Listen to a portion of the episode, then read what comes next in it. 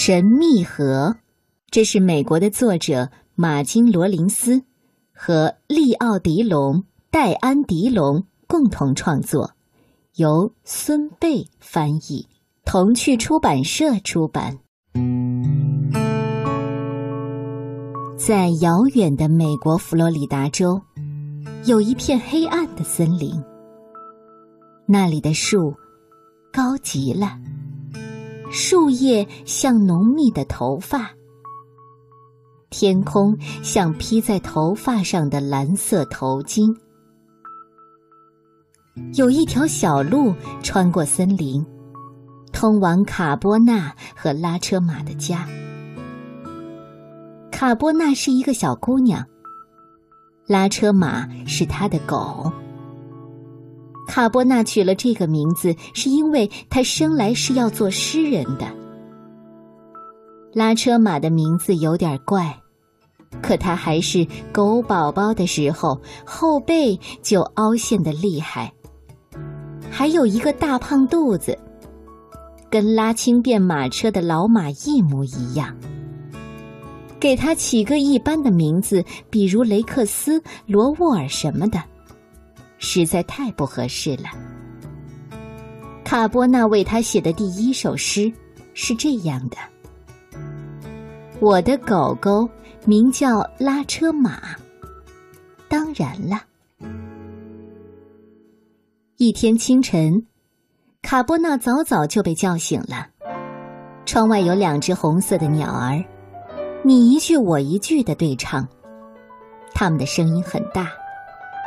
卡波纳在梦里都听到了，他又听了一会儿，觉得一只红鸟唱的是“爱我，爱我，爱我”，另一只红鸟唱的是“是哦，是哦，是哦”。卡波纳看看床的旁边，拉车马还睡得香着呢。卡波纳可不想再睡了。哦，亲爱的狗狗，你醒醒吧。我有种预感，今天一定会有不寻常的事情发生。拉车马伸了个懒腰，打了个哈欠，还想赖床。它是个懒狗狗，总是没完没了的睡觉，在太阳底下睡，在树荫底下还是睡。他可不希望卡波纳去探险，因为不管卡波纳去哪儿，他都得跟着。看不到卡波纳，他就会伤心郁闷。卡波纳洗脸、洗手、刷牙、梳头，因为预感到今天是不寻常的一天，所以他把自己最漂亮的粉色发带扎在了辫子上，然后他把床整理好，出了门。今天的天气好极了，阳光灿烂。树上的橙子像一个个亮闪闪的金球，于是他吟诗一首：“美好的一天开始了，该来的赶紧来吧。如果我不爱我的妈妈，还有我的爸爸，我准会离开家，因为这是跑出去玩的绝好日子。”到了后来，他真的有了一个世界上最好的外出旅行的理由。妈妈叫他了，我说：“你们两个小馋猫，快来吃早饭吧。”吃早饭的时候，爸爸对大家说：“森林里的艰难期到来了。”卡波纳不明白。艰难期是什么意思？就是说，一切都变得很艰难，特别是对穷人来说，更是这样。卡波纳以为艰难和坚硬是一个意思，于是他摸了摸桌子，又摸了摸拉车马硬硬的后背。嗯，是真的，好像每样东西都比平时硬。卡波纳又问。那，咱们是穷人吗？我可没觉得穷。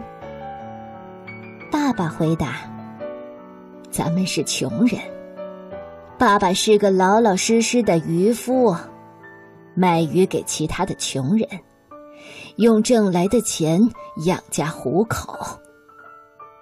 可是现在没有鱼了，哪儿也捕不到鱼，没办法，我只有关掉鱼市。这样一来，村子里其他人的日子都会很不好过。卡波纳一边嚼着坚硬的玉米粒，一边轻轻的拍着拉车马的后背，然后他做了一首诗：“我愿我们有鱼，那样坚硬时期就会结束。但是我丝毫也不担心，因为每个人都是我的蜜朋友。”妈妈评价道：“卡波纳，蜜朋友不对。”让人以为你在说蜂蜜是你的朋友呢。卡波纳听完笑了，他想了想，把诗改成了这样：每个人的蜂蜜，啊，不对，每个人的蜜蜂都是我的朋友，每个人的鲜花都是我的鲜花，每个人的欢乐时光都是我的欢乐时光，所有这一切循环往复。妈妈称赞道：“这次好多了，你真是个有灵气的孩子。不过你应该说，没有终结。”于是卡波纳练习起来：“没有终结，终结，终结，哼终结。”拉车马也应声喊道。汪汪汪汪妈妈说：“有时候我真说不准谁最聪明，是你呢，还是你的老伙计拉车马呢？”一旁的爸爸插了一句：“如果我捕不到鱼，穷人们没有吃的，谁最聪明又有什么意义呢？”好了，我得上集市去了。说完，爸爸就去了没有鱼的鱼市。卡波纳走出房门，站在树下思考鱼市的问题。他想到一个小池塘，他和拉车马经常去那里钓鱼，但是他们只钓到过一些很小很小的米诺鱼。他用蚯蚓做鱼饵，可蚯蚓喜欢到处爬，所以必须要放在玻璃瓶子里。他不喜欢这样，而且他觉得蚯蚓也不喜欢这样。卡波纳问自己：“如果我是一条鱼，我会喜欢有什么东西呢？”他想啊想啊，终于想到一个绝妙的好主意。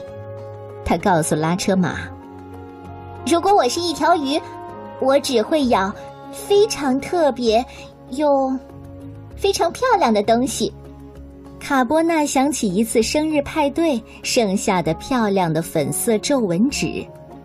亲爱的妈妈，我可以做一些漂亮的粉色纸玫瑰吗？当然可以，我的孩子。妈妈很通情达理，从来不问多余的问题。于是卡波纳用那些粉色的纸做了好几朵大大的玫瑰花，又把花系在了自己的辫子上。然后他带着拉车马和他的钓竿去找埃尔伯莎妈妈。埃尔伯莎妈妈是森林里最有智慧的人，埃尔伯莎妈妈正在他的小商店门前坐着呢。他和卡波纳的爸爸一样，也在为艰难时期而担心，因为如果没有鱼，一个人没有钱了，其他人也会没钱。那样的话，就没有人再光顾他的商店了。埃尔博莎妈妈，我想去钓鱼，这样我的爸爸就不用当穷人了。我在池塘里钓过鱼，但是那些鱼都太小了。您是森林里最有智慧的人，您能告诉我哪里可以钓到大鱼吗？要是能钓到大鱼，坚硬时期就可以变成柔软时期了。埃尔博山妈妈在摇椅里慢慢的摇着。孩子，我从来没有告诉过任何人。不过，我这就告诉你，神秘河里有大鱼。哦天哪，那里的鱼多极了，鲶鱼、鲈鱼、鳊鱼、泥鱼，还有雀鳝，尤其是鲶鱼。神秘河很远吗？没有人知道它在哪里。那我怎么找到它呢？只要跟着你的鼻子走就行了。你看到那条河的时候，一定会认出他来的。谢谢您，埃尔伯莎妈妈。等我捕到大鱼了，我会送一些给您。孩子，你说话真像天使一样动人。然而，卡波纳觉得，跟着自己的鼻子走这个说法可真傻，这样什么也找不到。他对拉车马说：“我的鼻子永远指着前方，我怎么可能知道在哪里拐弯呢？”虽然是这样，卡波纳还是走进了森林。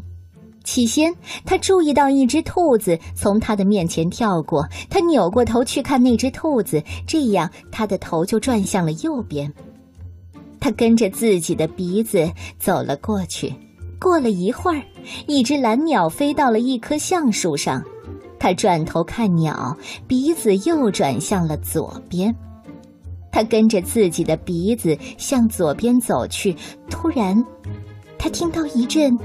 鼓鼓的乐声，